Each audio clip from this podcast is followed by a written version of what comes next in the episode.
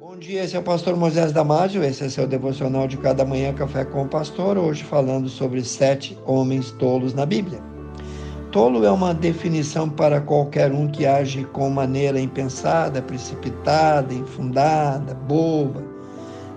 O significado de tolo designa um indivíduo que diz ou faz tolice. Um indivíduo tolo pode ser aquele que age de forma idiota, de maneira simplória e tonta agir com tolice com as coisas de Deus pode resultar em sérias consequências. Então aqui todo cuidado é pouco. A maioria das vezes, o comportamento insensato foi a pedra de tropeço de muitos na Bíblia. Jeremias 17, 5a diz: Assim diz o Senhor, tolo, isto é, maldito, o homem que confia no homem. Outro exemplo, Provérbios 13, 16. Mas o tolo expõe, ele não consegue esconder a sua tolice, a sua insensatez. Ele expõe fácil a sua loucura. Primeiro lugar, irmãos, o homem tolo é aquele que diz que não a Deus. O salmista diz no capítulo 14, versículo 1, disse o nécio, disse o tolo no seu coração, não há Deus. A Bíblia acrescenta mais sobre esses homens tolos, dizendo lá em Romanos 1, 21. Porquanto eles, tendo conhecido a Deus, não o glorificaram como Deus. 2. O homem tolo não crê na pregação da Bíblia. Ele, na verdade, ouve, faz pouco caso, acaba sempre rejeitando, recusando o Evangelho. Jesus, em Lucas 24, 25, falando sobre esse tipo de pessoa, disse: Ó oh, e tardos, lentos, demorados de coração para crer em tudo que os profetas já escreveram ou já disseram. Paulo denuncia esse mesmo tipo de doidice em 1 Coríntios 1,18. Porque a palavra da cruz é loucura para os que perecem, disse Paulo. Mas para nós que somos salvos, é o poder de Deus. 3. O homem tolo zomba do pecado. Provérbios 14, 9. Os insensatos, palermas, zombam, escarnecem, brincam, debocham, fazem pouco caso do pecado. Mas os retos, os justos, os que buscam a verdade, neles Deus mostra toda a sua benevolência, toda a sua graça. Um tolo, irmãos, sempre zombará a respeito do pecado. Um tolo, ele sempre culpará os outros por seus pecados. Sabe por quê? Porque ele não tem o temor de Deus, ele não tem vergonha, ele não tem renúncia ou qualquer respeito ou gratidão a Deus. O pecado para o tolo não é uma questão séria, mas o homem justo fugirá, tremerá diante do pecado, se esquivará do pecado, se entristecerá a respeito do pecado Deus mostrará a um homem assim todo o seu favor e também toda a sua graça, suas grandiosas bênçãos.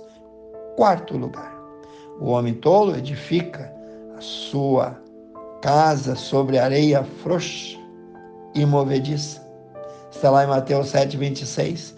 Jesus disse que o sábio edificou a sua casa sobre a rocha, mas aquele que ouve essas minhas palavras, disse Jesus, e não as cumpre, Compará-lo-ei, ao contrário, a um homem sensato, um homem tolo, que edificou a sua casa sobre uma duna de areia.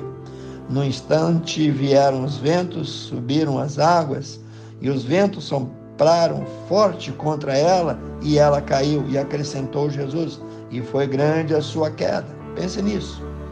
Vê as coisas aí ao seu redor se já não estão ruindo. Quinto, o homem tolo não redime não usa para o bem o seu próprio tempo, ele joga fora.